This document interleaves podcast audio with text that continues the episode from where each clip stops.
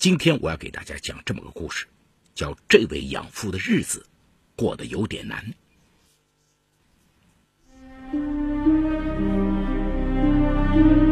法治故事耐人寻味，梁辉讲述不容错过。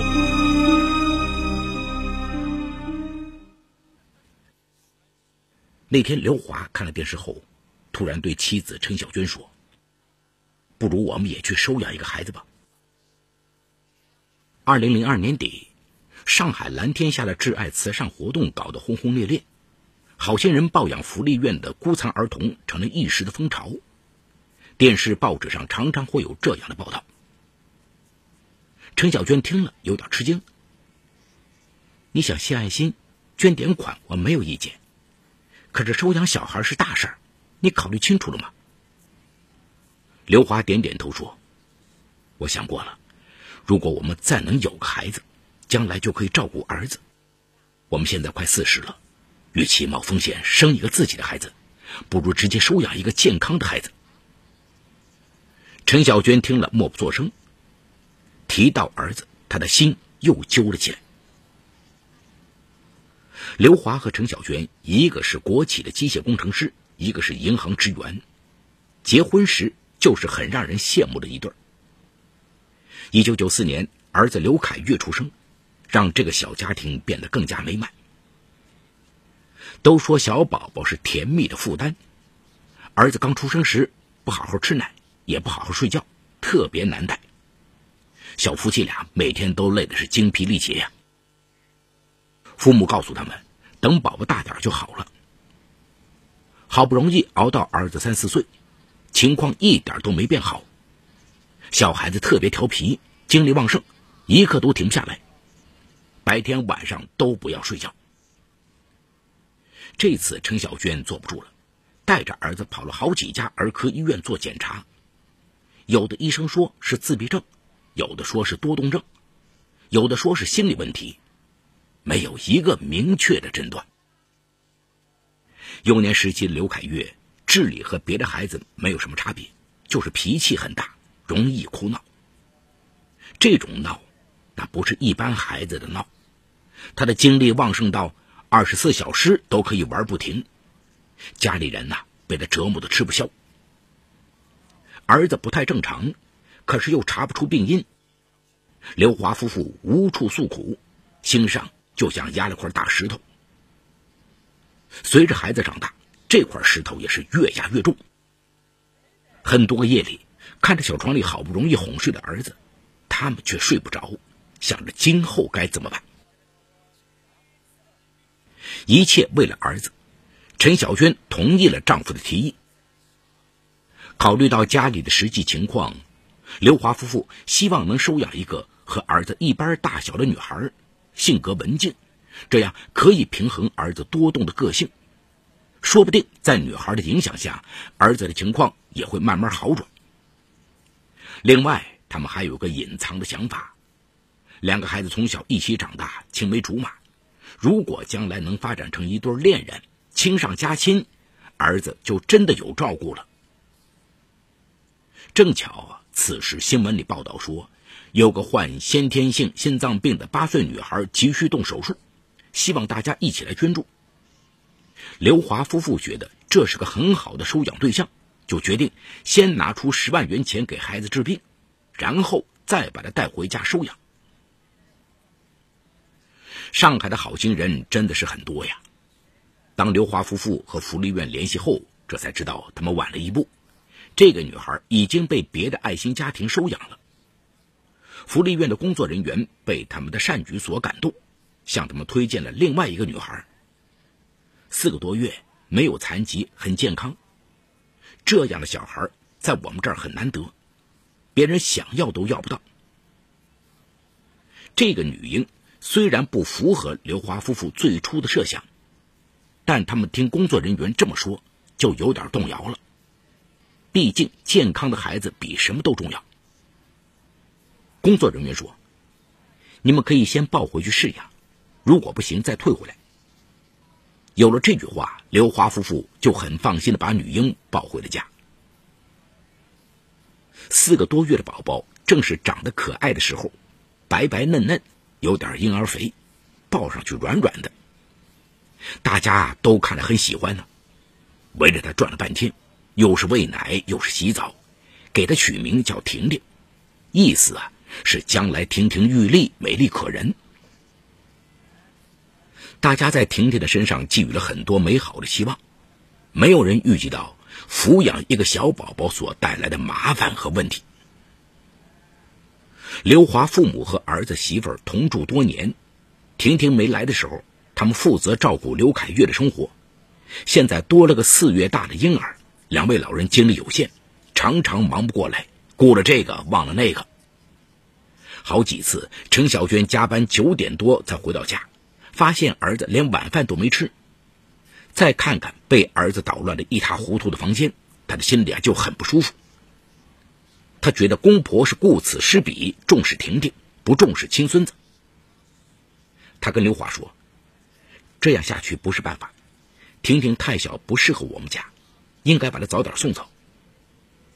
刘华理解妻子的难处，一个生病的儿子消耗了他所有的心力，他已经没有什么时间和精力再去照顾一个四个月大的婴儿。但是孩子毕竟不是猫猫狗狗，说送走就送走。他劝妻子说：“再等等吧，等到试养期满，现在时间太短了。”人家会说我们不负责任的。好不容易撑到了四个月，陈小娟催着刘华把婷婷送回福利院。没想到这一送走，刘华的父母就不高兴了，天天和儿子媳妇闹：“你们为什么要把婷婷送走？你们没空养，我们可以养。婷婷我们要的，你们把她要回来。”原来啊。这几个月下来，两位老人日夜照顾婷婷，已经有了很深的感情。看着孩子一点点长大，越来越可爱，他们心里很舍不得。那段时间，刘华的父母生气回了自己家住，他们也不跟儿子媳妇打招呼，天天往福利院跑去看婷婷，一待就是一整天。福利院的工作人员给刘华打电话，做他的思想工作。既然你父母这么喜欢这孩子，你们就把他接回去吧，这也是种缘分呐。刘华听了觉得有道理，回家后继续和妻子商量。可陈小娟这次很坚决，说什么也不答应。如果把孩子领回来，我们就离婚。一边是妻子，一边是父母，刘华这个三甲板日子不好过呀。直到有一天，父亲突然打电话跟他说。再看不见婷婷，我和你妈就自杀了。刘华吓了一跳啊，赶紧给三个姐姐打电话。他知道父母不一定真的会自杀，但就算是一次吓唬，他这个做儿子的也经受不起啊。那天晚上，刘华请求陈小娟重新考虑婷婷的事儿。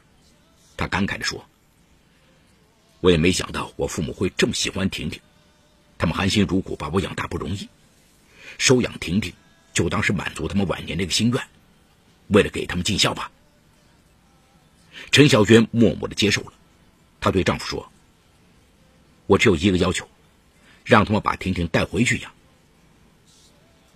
二零零三年六月，刘华夫妇去民政局办理了收养手续，法律上他们成了婷婷的养父母。实际上，那天婷婷是跟着爷爷奶奶回家的。刘华以为自己做了最好的安排，这样一来，日子就可以太平了。直到很多年后，他才意识到法律上这三个字的责任有多大。那晚，父亲送刘华走的时候，语重心长的对他说：“收养婷婷总是件好事，你不要有负担，我们会好好照顾她的。”刘华听了，百感交集呀。父母六十多岁的年纪，还要抚养一个小孩，这是多么辛苦的事儿！说到底，原因只有一个，那就是为了自己的孩子。婷婷在爷爷奶奶家长大，和他们住在一套狭小简陋的老公房里。刘华每两三个星期来一次，看看父母，也看看养女。这期间，陈小娟为了婷婷的事儿和公婆闹得很不愉快，几乎没有往来。婷婷从记事开始就没见过这个养母，也没有见过哥哥。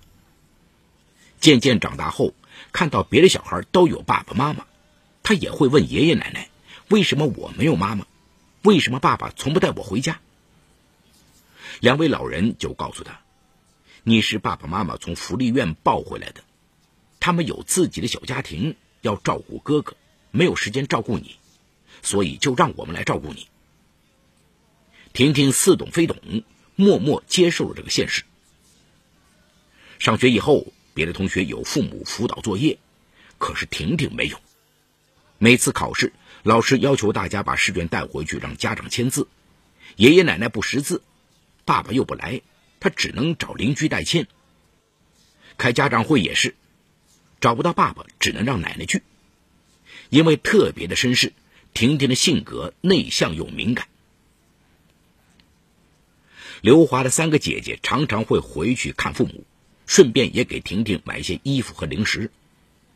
大年三十，爷爷奶奶会带着婷婷去三个姑姑家吃饭，但是刘华从来不出现。不是他不想来，真的是身不由己啊。这些年，刘凯月的情况并没有好转，而是变得更加糟糕，发起脾气来经常会乱砸东西。刘华和陈小娟都控制不了他，因为少了公婆的帮忙，陈小娟变得比以前更忙。他每天中午从单位赶到学校去看儿子，生怕他惹出什么事儿来。为了多赚点钱，刘华从原单位辞职，自己做生意，可情况并不顺利。夫妻俩整天又忙又累，心情很不好。每次吵架，陈小娟总是拿婷婷的事儿来抱怨，都怪你。当初是你要把他抱回来，现在把我们家弄成了这副样子，你父母只想着这个捡来的小孩，连亲孙子都不要了。刘华虽然心里委屈，但也无处申辩，只能默默忍受。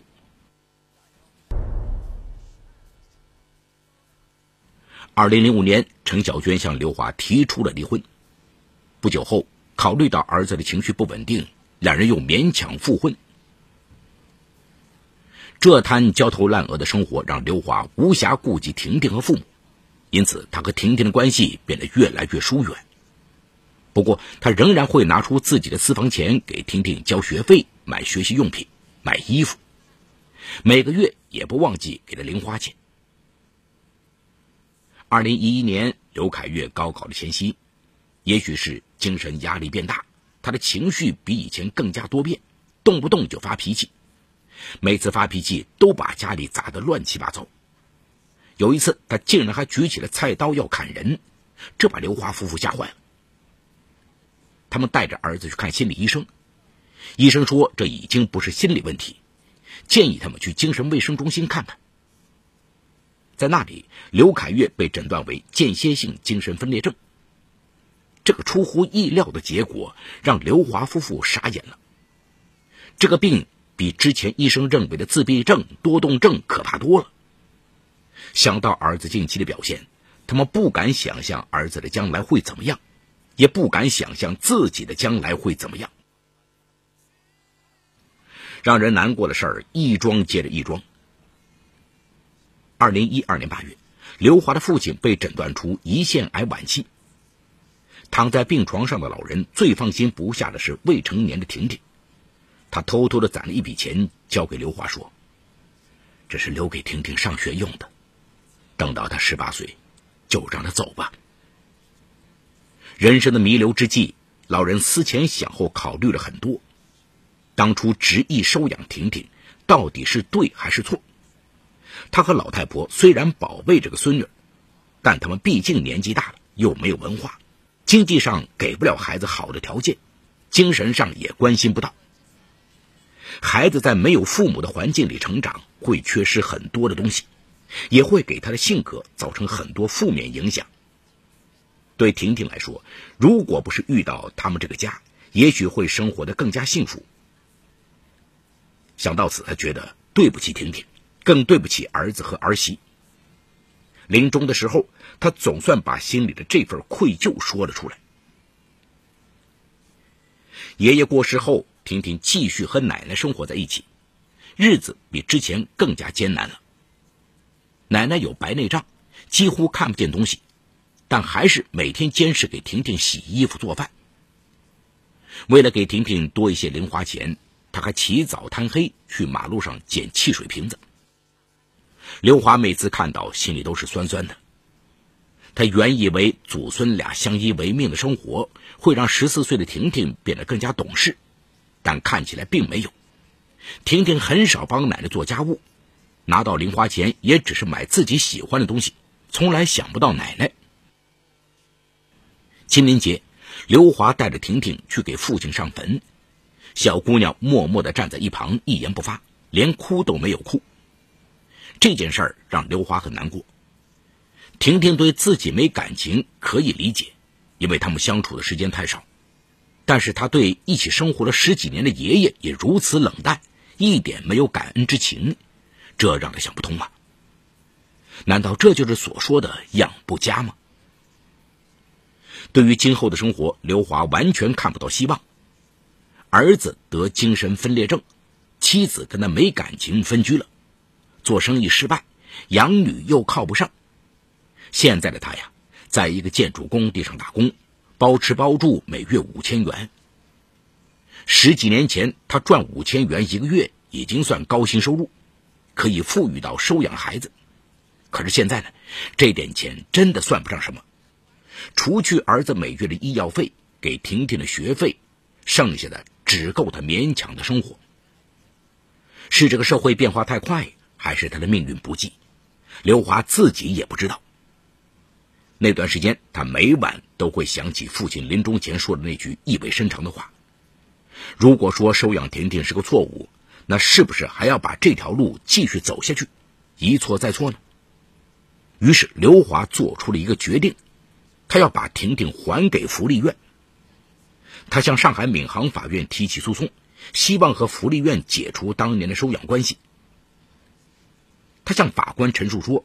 是父母的一厢情愿促成了这段收养，而不是他和妻子的意思。